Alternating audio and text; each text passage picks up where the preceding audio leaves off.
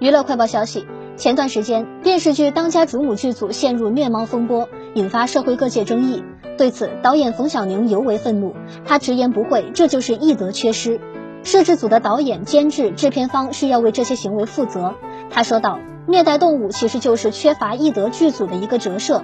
现在很多年轻的糊弄的制作人根本就没有公德心，他们总认为自己有流量就高人一等，这是非常致命的。做艺术要为大众服务为目标。”影视行业和任何一个行业都是平等的。